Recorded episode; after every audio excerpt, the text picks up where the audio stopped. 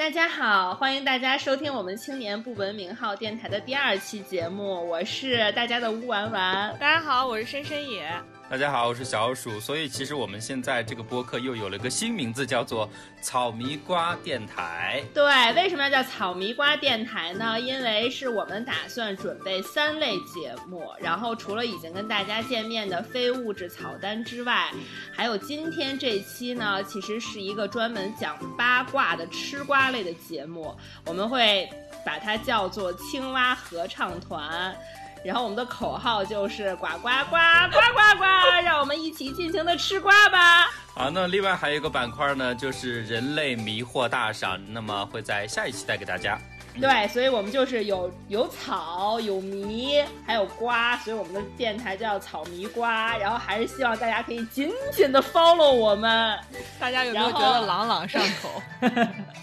朗朗上口。对，然后我们可以正式开始今天的内容了。好的。好，然后闲话少说，我们立刻给您递上今天的第一块瓜，就是最近引起母们仨密切关注的，也没有很密切，母们仨比较密切关注的。电商大佬在处理两性关系时的一些奇奇怪怪的行为的翻车现场，翻车现场，对，最近就大家应该很多人都会从那个微博热搜有看到，就是李国庆突然有一天率领四个彪形大汉 去到四条四条大汉原文，对，就是感觉他们公司招聘的时候，就是一定要体检的时候要体格过硬才能进入当当，感觉吃做皮。肉是，而且是必须以条为单位，能有以条为单位这个做称的人才能进入当当。率领四条大汉去当当的总部，强行强取公章。然后我们在讨论这个问题的时候，深深也说觉得李国庆可能是梅毒上头。好，那我先先这个梅毒上头的事儿，一会儿再给大家科普。然后反正他就是率领了四条大汉去抢了公章，抢了公章以后，他就立刻就是那个发了一个致员工的通告书，他就 announce 说。现在就是他老他前妻鱼鱼的这个所有的统治都不算数了，现在就是改朝换代，他李国庆就是重新夺回了对当当的掌控权。所以这个事情就还是上次李国庆和鱼鱼两个人就是撕逼的后续，简直太旷日持久的一场内部斗争。对，嗯，他俩现在。现在已经正式离婚了，还是没离呢？离了吧，还应该还是在离婚诉讼中吧。因为这个就很，就朋友们，这个间间隔的时间非常像美剧，就像是第二季一样。然后跟大家非常快、非常快的复习一下第一季的剧。焉知他们不是在拍剧呢？我觉得他们，我觉得卡戴珊。啊，真的是真的很像中国的卡戴珊，然后大概就是说，当年那个鱼鱼突然发了一个朋友圈，就是列举李国庆的几大罪状。首先说他是那个从他们家拿走了一点三亿现金，感觉非常 confused，不知道一个一般人的家里为什么会装一点三亿现金，装在哪儿？对啊，因为一般这种情节只会出现在中纪委打老虎的时候才会。对，会出现在《人民的名义》里，就冰箱、房顶、地板底埋的都是钱。然后反正就是李国庆，就可能又是率领几条大汉，就拿走了一 一点三亿。因为我觉得搬一点一亿、几亿的现金嘛需要力气和时间，而且在这么长的一个过程中，鱼鱼竟然都没有发现，一直到他全都搬走了才发现。对，不知道她把钱搬走干什么呢？鱼鱼说她老公是个同性恋，就是包养了许多小鲜肉，并且这些小鲜肉凭借做他拼头的裙带关系，然后就是取得了在当当内部的各个就是能不配位的这个群呃职位。然后这第二大罪状，然后第三大罪状说李国庆感染了梅毒。因为长期个人生活太乱，对。然后李国庆看到这个指控以后，立刻发了一个就是一一反驳。首先强调自己是净身出户，根本就没有率领大汉抢现金的行为，并且特别指出说他的梅毒是在八年前洗浴中心泡澡时无意染上，打了六针就已经痊愈了。然后立刻就被泡澡真的能感能能感染吗？你听我说啊，立刻被一众科普科。科普的大号跳出来指认造假，说石家庄李正大夫、石家庄李正大夫还有丁香医生之类的一些啦，反正就是说强调梅毒只能通过血液、性和母婴传播，泡无法通过水温，对，无法通过高水温的泡澡传播。所以就是当时迷惑行为，所以就是我们说为什么他抢公章像是梅毒上头，因为他抢这公章以后呢，他的老婆他前妻立刻就宣布说公章从被抢走那一瞬间开始就失效，然后李国庆立刻跳出来反驳说这个 announcement 因为没有加盖公章，所以他不算数，所以两个人是在打打反应，有没有？所以现在这个罗生门，大家也不知道谁说的是对的，对吗？我觉得李国庆是感觉是在这过程中有一种老子是很清醒的人。你看鱼鱼发的那个声明多么的无知，他发的声明不盖公章有用吗？对。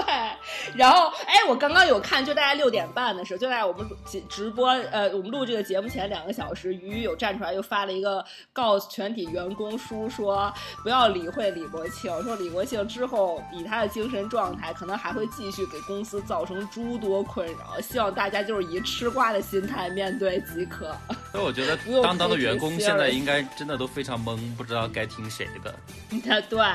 然后结果后来李国庆就是抢到公公章到手以后，立刻就开始挂羊头卖狗肉。先是有诸多这个这个财经媒体就加李国庆的微信，表示想采访李国庆，一应回复李国庆。全部没有通过，然后会回复说：“我刚刚接管当当，非常忙，无暇接受采访。”然后这些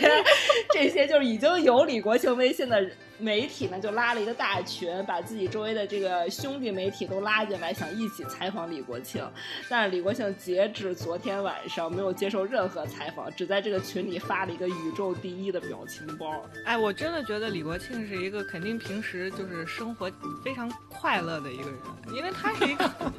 就是特别快乐。他是一个没有什么包袱，然后很容易就给自己制造出幻想，并且就逼自己信以为真的那种人。而且他的他的情绪管理，我觉得真的可能有点问题。太好了，我觉得就真的现在除了等邓文迪出他是如何上位的书以外，就就非常希望李国庆老师能出一本情绪管理，罗志祥老师能出一本时间管理，真的感觉人人都能成成功人士。但关键李国庆老师可能无暇出书，因为他刚刚接管当当，非常忙碌。要反正过两天又被夺回去了，还是有时间的。但是我觉得很很匪夷所思的事情就在于。因为就比如说像李国庆，因为之前他和俞渝两个人作为所谓的黄金搭档，然后出现在公众视野的时候，其中一个标签就是说两个人都是高知。对的，对。而且像李国庆的年龄跟我们父母都是一代人，而且他同一代人作为北京人，他是北大社会学系毕业的，那就真的是你想当时的高考的录取率是百分之三，你即便是北京的考生，他能考到北大社会学系，证明应该是脑子很清楚的人。没。错，他这个事情真的编个电影比好莱坞那些精彩多了，我觉得。哎，我觉得他们家应该跟卡戴珊家好好的就是合作一下，他们可以出一个联名，对，出一个联名款。对，然后这个这个就让我们想到另一位最近也是翻车的电商大佬，就是蒋凡。蒋凡其实算我们的同辈人，对，因为他是一个八五八五年的人。对对对，就其实年轻年少有为，而且说真的，就其实算是。应该算是前途无量的这种感觉了，应该对吧？因为因为大家都知道，现在他是天猫总裁，然后他本人就是我们刚说了，他是个八五后，然后在前几年的时候，他自己创办的公司，当时是被阿里收购了，是八千万美金收购的，他相当于他自己本身就已经实现了财务自由嘛。对的。他就因为这个被收购，就直接进入了阿里的管理层，然后就一路开挂，扶摇直上。零一呃，二零一七年的时候是升到了淘宝的总裁，然后二零一九年，也就是去年的时候又开始兼任天猫的总裁，而且他现在就是在之前哈，他是阿里有的这个三十八个合伙人里面年纪最轻的，所以说前途无量。而且之前美团的那个王兴甚至都评价他说，如果顺利的话，蒋凡将来可能就是这个未来阿里的接班人。结果没想到就刚好是黄楚阿里帝国的接班人，对，就完全是这种概念。蒋凡跟李国庆还不太一样，因为李国庆是。八八八零后才开始创业的人，其实他最早就是书贩子，就是跟那个有话好好说里面的姜文一样。而且，而且你像他自己之前出来的言论，就是说，不管是谁娶了鱼鱼，谁就是今天的李国庆，所以他就是很正常。老子当年就是吃软饭啊，因为搭上了在这个金融街很有名的。女女成功女士鱼鱼，所以两个人才有了自己的事业。但是蒋凡不一样，他也是也是从名校出来的，他是复旦大学计算机系的嘛，少年得志的感觉嘛，就一路很顺利，没有任何波折。对，而且他完全是靠个人能力，他。他毕业以后，因为他本身是计算机系背景，这个在阿里系的话，作为那个作为这个学业背景的话，是非常站得住脚的。而且他当时大学一毕业就在 Google 工作，也是一份非常非常好的工作。然后他是本人自己创业，获得那个李开复的天使投资，对著名大 V 李开复天使投资，他自己才创立了所谓的。移动开发者的服务平台，然后才被阿里收购，就真的是自己稳扎稳打。对他这个被阿里收购的时候，他其实本人还非常年轻，那会儿应该才二十多岁吧，差不多。对，二十多岁已经是四五亿身家了。然而就是栽在了一个假脸，然后并且可以打板一切的这个张打板啊，不对，张大奕的手里。张打板。四月十七号的时候，就微博上有一个 ID 叫。花花懂花花的一个用户，然后他直嗯，他就直接公开艾特了知名的大网红张大奕，说这是我最后一次警告你，就你不要再来招惹我老公了，再招惹我就不客气了，老娘也他妈不是好惹的。然后这个董花花呢，就。就迅速被网友扒了出来，就是就是我们刚才说的这个蒋凡的老婆。然后，那他公开叫板的这个网红，就这个叫张大奕的呢，其实他说起来也非常牛逼了，因为他算是最成功的这个初代网红的电商一的一个代表了。然后他自己控股的一个公司是叫做如涵控股，然后这个公司是一路在阿里的扶持之下，作为网红电商的第一股，一九年也就是去年的时候，甚至是在美国纳斯达克上市的。对，同学们，你们能想到吗？就是以前要自己背着那种红白蓝塑料袋儿跑到广州运衣服，然后在自己的小店经营的这么一个女的，现在只不过有了虚拟的电商平台，竟然可以在纳斯达克上市，太牛逼了。对，这其中就是比较让大家疑惑的一个点，就是除了他们三个人之间的这种情感纠葛哈，其实可能有些大众比较关心的就是说，那你既然张大奕是在淘宝的这个扶持下做的这么牛逼，然后呢，跟你有这个所谓的绯闻关系的这个。蒋凡又是淘宝和天猫的总裁，就大家不可能不联想说你这其中有什么利益输送啊或者之类的关系。而且他这个如涵控股好像天猫还是淘宝也有入股，他们这个算办公室恋情吗？无疑是办公室恋情。然后那当然就是就在他老婆就四月十七号发了这个微博之后的第二天呢，蒋凡自己就站出来说了一句，就说只是让。阿里来调查自己，就是说给大家添麻烦了。他就是表达的比较简单。这个事件的另一个主人公张大奕呢，到现在为止好像就是从来没有做出来什么比较明确的声明。就当时那个董花花就是站出来发一条微博的当晚，张大奕还在直播卖货，卖一条那个。对，他说他应该说只是一场误会吧，我记得他有这么说。然后他就完全在直播里就是面不改色心不跳的卖他打版的裙子，就是也是刚刚刚刚打好版，不是打版的口红了吗？他还打版洗面奶，就所以人家能做到上市，也是心理素质很高的，好不好？我觉得这心理素质太好，我觉得所有的明星都应该跟他学一下，不要崩，要做像像一个女企业家一样面对生活中的沟沟坎坎。对，所以所以就是差不多这个，就他老婆发了这个微博之后，差不多十来天哈，然后阿里就最终发了一个官方的一个总结的公告，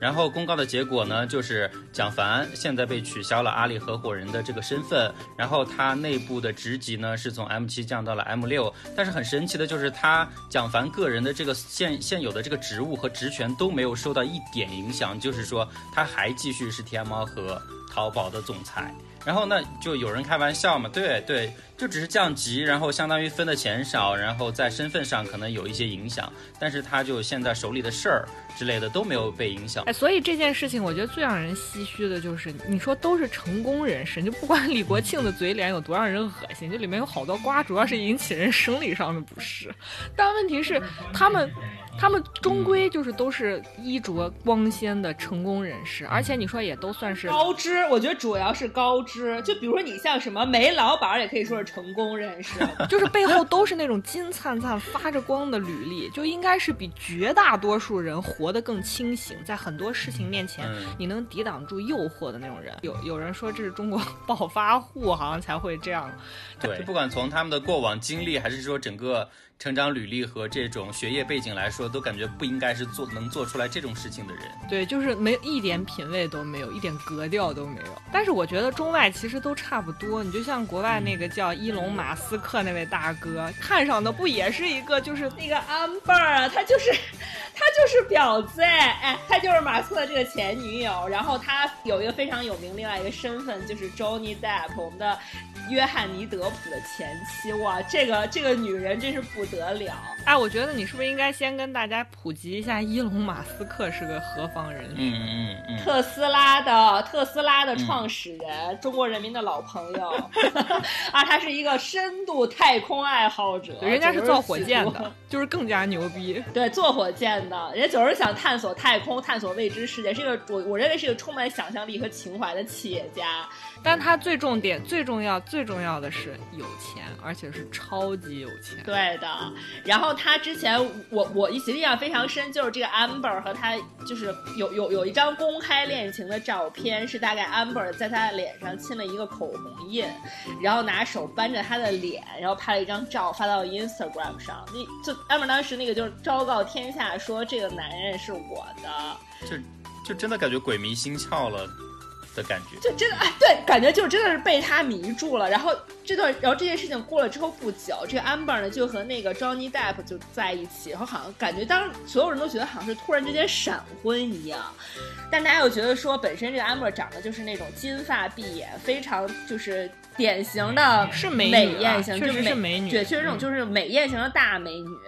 对，就大家如果看过那个海王的话，就里面的那个海后就是她了。对啊，大家可能有些印象。对呀，然后。然后他就是跟 Johnny Depp，就大家会觉得说 Johnny Depp 也是好莱坞的老牌男神嘛，就是这种老夫少妻的搭配，其实也很合适。真的是老夫少妻，他俩认识的时候，约翰尼德普已经是五十二岁高龄，年过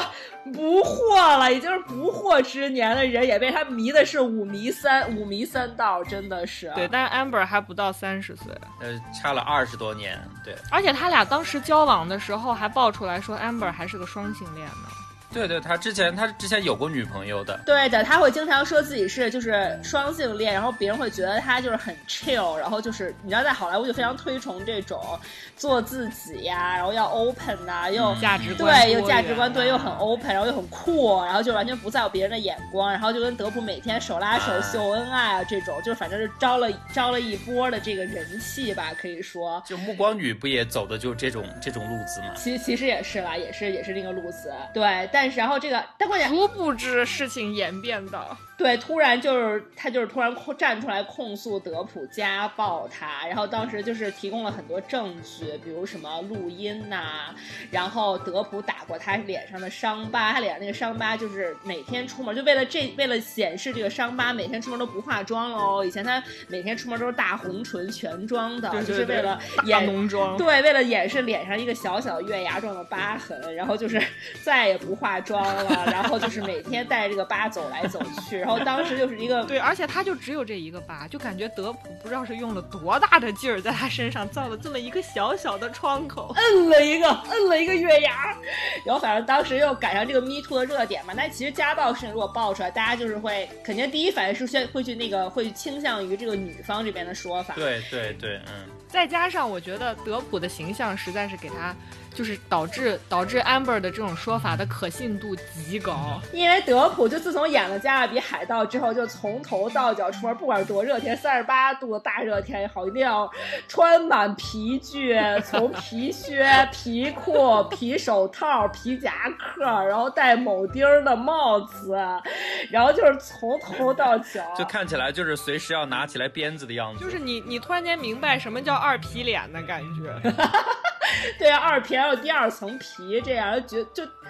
大家就觉得他就是一个特别有劲儿的 rocker，然后就是他一定我觉得再加上他之前跟凯特摩斯那个段特别疯狂的交往史，导致这种说法，他会觉得他是酒鬼，对不对？感觉又又是对对对，所以 Amber 不就是说他滥用毒品，说他酗酒，所以就显得特别可笑。对，然后然后他 Amber 当时就踩着这个蹭着这个 Me Too 的热点，反正就是立刻上位演了海王，但是德普自此以后形象就是一落千丈。基本上就看不到他了。他把那个《加勒比海盗六》的那个都丢掉了，被剧组开除，真的是很惨。然而，然而就有了一个反转。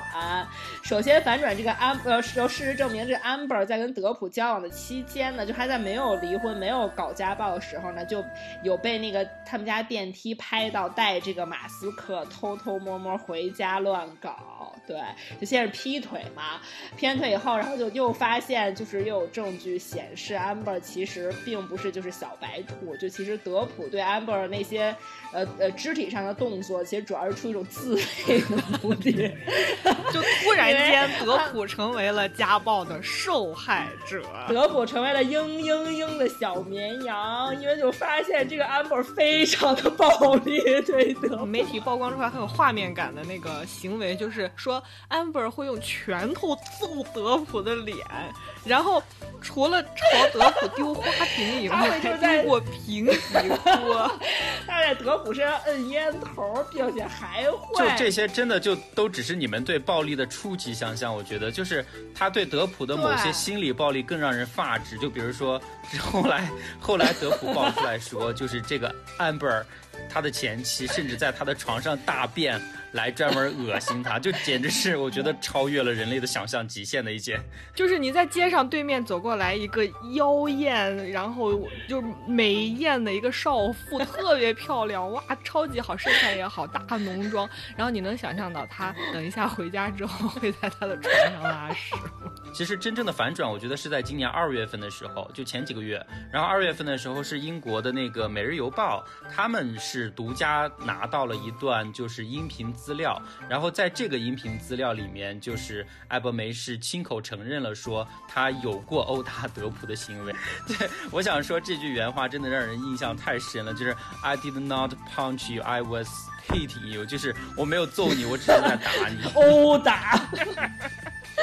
非常牛逼！我想说的是，里面德普的回应也非常有趣，就是你能听到是 德普跪地求饶，说：“求求你不要再打了！”我的天哪！就是，而且你知道，德普已经五十二了。然后他这个老婆才二十九，就一种什么感觉呢？就是一个感觉行动不便的老年人。天哪，德普真是小可怜。对，然后在家无人照顾，因为因为本来就是老外就显老嘛，然后在家无人照顾，虐待老人，一个年轻的保姆，每天在家虐待他。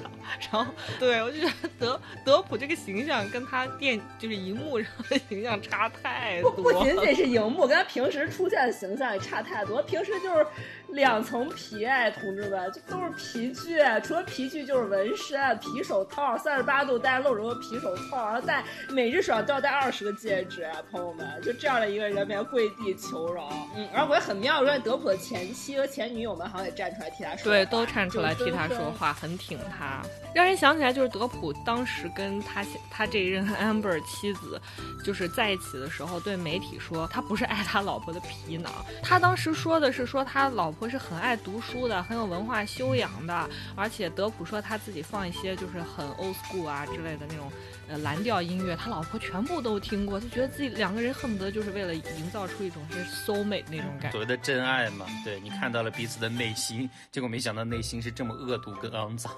那就只能说明艾伯梅的演技实在是太好了，就连枕边人这种都能数年的骗下去。对，我想说白天白天两个人一起听蓝调，晚上就在床上大便。而且关键是，我觉得这件事儿就是给所有的文艺青年们提了一个醒，就你不要以为就是千万不以貌取。不能以貌取人，而且不要以为，比如输影输影音的品味跟你一致，他就一定会作为一个好老婆或者好老公。就是事情不是这么简单的。你说到以貌取人，然后又说到德普，我就想起来他女儿 Lily Rose。就是最近德普的女儿 Lily Rose 和一个就是美国如日中天的年轻演员甜茶的恋情告吹了嘛，结果被所有甜茶的粉丝高呼，甚至还有很多路人粉 高呼喜大普奔。甜茶是一个法国裔的美国男演员，他全名是 Timothy Chalamet，大家都大家知道甜茶是谁就 OK 了。对他就是出演《Call Me by Your Name》，就是以你的名字呼唤我里面那个年轻的男生。对他凭借这个角色走红的，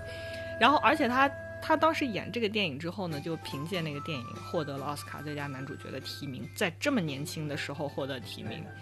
而且我觉得，因为他天生这种就是棱角分明的五官，还有他那种自带的忧郁的眼神，为他表演加分不少。而且他现在的演技在好莱坞是受到特别高的认可的。你想，他出道以来就被大家认为就是那种年轻帅气又会演演戏的人，所以他人气爆棚的速度超快无比。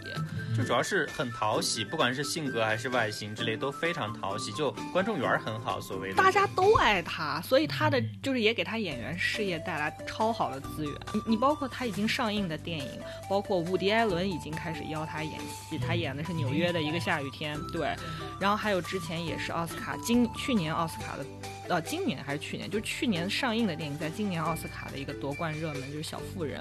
还有网飞的一个历史大戏《国王》，已经演过了，《国王》就是他和 Lily Rose。因戏结缘的一个定情大作，而且他马上要上映的电影也超级厉害，我觉得大家可以期待一下。有有一部就是《布达佩斯大饭店》的导演韦斯安德森的一个新作叫《法兰西特派》，而且还有一个是改编自呃号称史上最伟大科幻小说之一的同名电影叫《沙丘》。沙丘，对的，都是甜茶即将要上映的电影。然后呢，就是这个好莱坞新晋的这种人气小生，在二零一八年终于。终结在了 Lily Rose 手里。那那你为什么觉得 Lily Rose 配不上甜茶呢？没有配不上，那毕竟是人家两个人的个人感情生活，你也不知道他们是为什么天雷勾动地火。因为我们对名人的判断都是通过他们公众形象过来的，我又没有这个必要和渠道去了解你本人真实是一个什么样的人。所以我们就是呱呱呱呱呱呱吃瓜嘛。但是我提一点，我觉得这个，我觉得 Lily Tap 的但是所以 Lily Tap 的公众形象非常不好。他不是不好，就是就是我觉得是这样，就是我作为一个 甜茶的一个路人粉，是觉得说，你像 Lily Rose，她出道是顶着那种最强星二代的光环，你就她特别像是现在木村拓哉的两个女孩一样，靠那种灰飞烟灭的强捧出道的那那么一个女孩。你想她一出道，她父亲是约翰尼德普，母亲是法国女歌手 Vanessa Paradise。当然，这个女的是谁也不重要，她恰恰因为是大家知道是 Lily Rose 的妈，而重新回到大众视野。但是她实际上就是德普和这个女歌手实际上并没有注册结婚，所以理论上来讲，Lily Rose 其实是个私生子。但是这也不不妨碍他去消费他父亲的这个，并且继承他爸的这个 reputation，对吧？而且和众多星二代一样，你很难讲就是 Lily Rose 是一个演员，你不知道他正经的职业是。他没有代表作，就你知道他的名字，但是真的想不起来他的代表作有什么，甚至我都记不太清他的脸。对他，他其实脸是时髦的，就是他，比如说要只给比如 Chanel 之类拍一拍平面的照片，我觉得是可以的，就是说得过去。但是他整个人就是，我写不出他有没有作品，他整个人看上去，他流露着一种很奇怪的气质，尽管他出演了一些就是毫无名气的作品，就除了他和甜茶合作的那部。国王可能是人生巅峰吧，所以严格意义上来讲，他就是他就是名媛，但他鞋品太成名，这比较差距。我到时候会给大家放 放一张他的穿鞋的图。就他们俩在二零一八年是被拍到一起在意大利度假嘛，然后照片里两个人超级高调，就甜茶是一路扛着 Lily Rose 在路上走。对，而他很沉哎，看着，我看他比甜茶要沉，他看起来是比甜茶要沉，感觉甜茶在健身，对，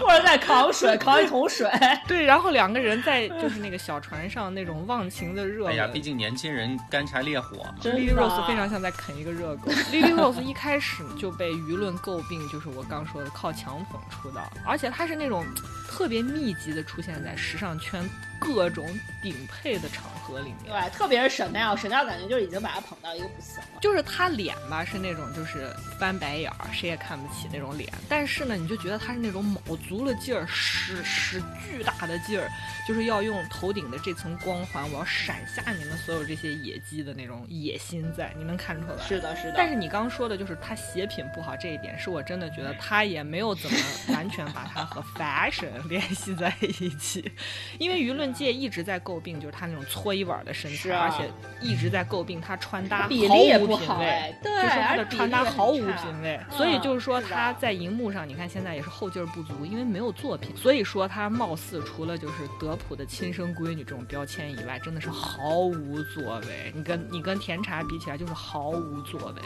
我觉得特别令人印象深刻的就是我之前给你们看过的，在香奈儿二零一六到二零一七那个早秋巴黎大都会。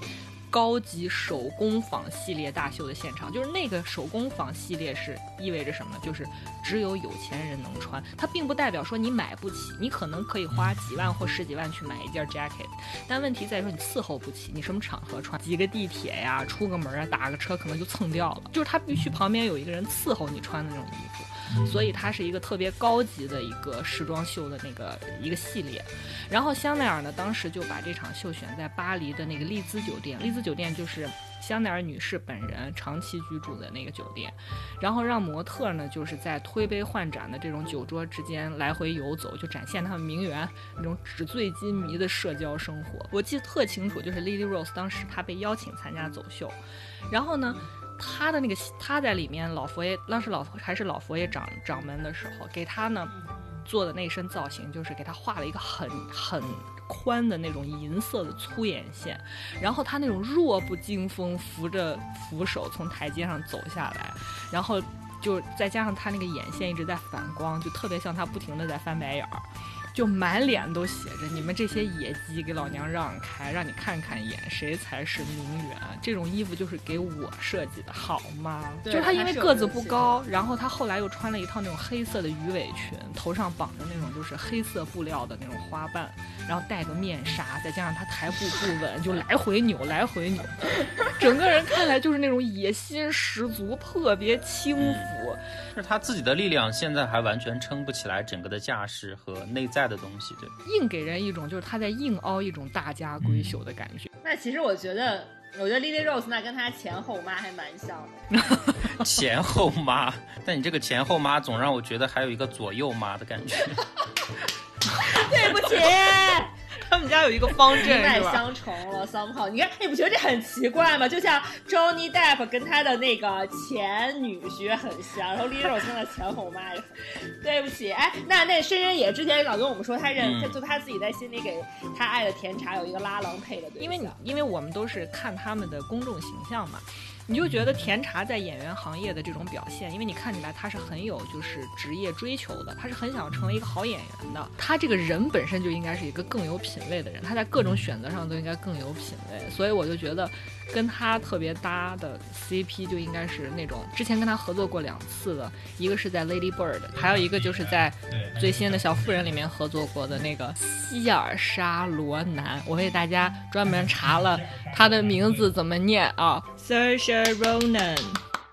因为他是一个爱尔兰籍的人，他那个名字就很难念。然后我们由此就想到了很多，就是有一些老外名，这名字很难念。就尤其是很多这种血统从欧洲之类混过来的，对。比如说施瓦辛格怎么念？对，小鼠施瓦辛格怎么念？不是施瓦辛格吗？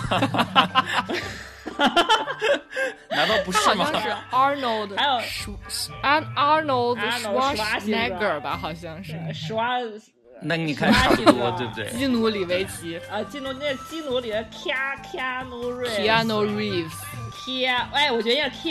Keanu Reeves 还是 Reeves？我最爱 Matthew McConaughey，Matthew No，人家是 Matthew McConaughey。嘿，后面有个嘿，真的嘿要读出来吗？那他为什么不翻译成马修麦康纳黑呢？我不懂哎，这就这，那我照着中文译名读，我要在我要在街上，我在街上看到他，我叫他妈康麦康纳，他都不理我。你要读麦康纳嘿，你在你到时候在街上见到马修就会嘴。就会口吃，妈妈妈，还得加个嘿。马修麦麦康嘿，马修麦麦嘿。OK，不，不不，我我我跟你说，我觉得最牛逼的是一对姐妹，感觉一个是盖尔加朵 Gal Gadot，还有一个就是辛迪辛迪康夫的女儿开雅戈戈本一个是戈本，一个 Gadot，还有一个戈本。辛迪克劳夫的女儿这个名字听起来特别像是一个山东人在说话。开雅呀，戈本儿，开戈本儿，Gadot 你戈本儿，开 Gadot 戈本儿，你胳膊儿咋了？就是这种感觉。那好啦，我们今天这期节目就在 Gadot 和和胳膊儿的名字阅读名名字朗读大赏教学，嗯，对教学中与大家欢快的说再见啦！非常感谢大家的收听，希望大家可以继续紧紧的 follow 我们。嗯，那如果喜欢我们节目的听众朋友呢，也可以帮我们转发点赞，来对我们表达一点点支持，谢谢大家了。你们的支持是我们更新的最大动力。对，然后吴婉婉，请说出我们的专属口号来。我们的口号是什么呀？你不要突然 Q 我，我们的口号就是不花钱也能 have fun。然后那个再请小鼠给大家那个呃预告一下下一期的节目。那么下一期呢，我们会有一个全新的板块，叫做“人类迷惑大赏”。好啦，还是让大家紧紧的 follow 我们紧紧的，follow 我们，紧紧的 follow 我们，拜拜。拜拜。好的，我们下期见吧，拜拜。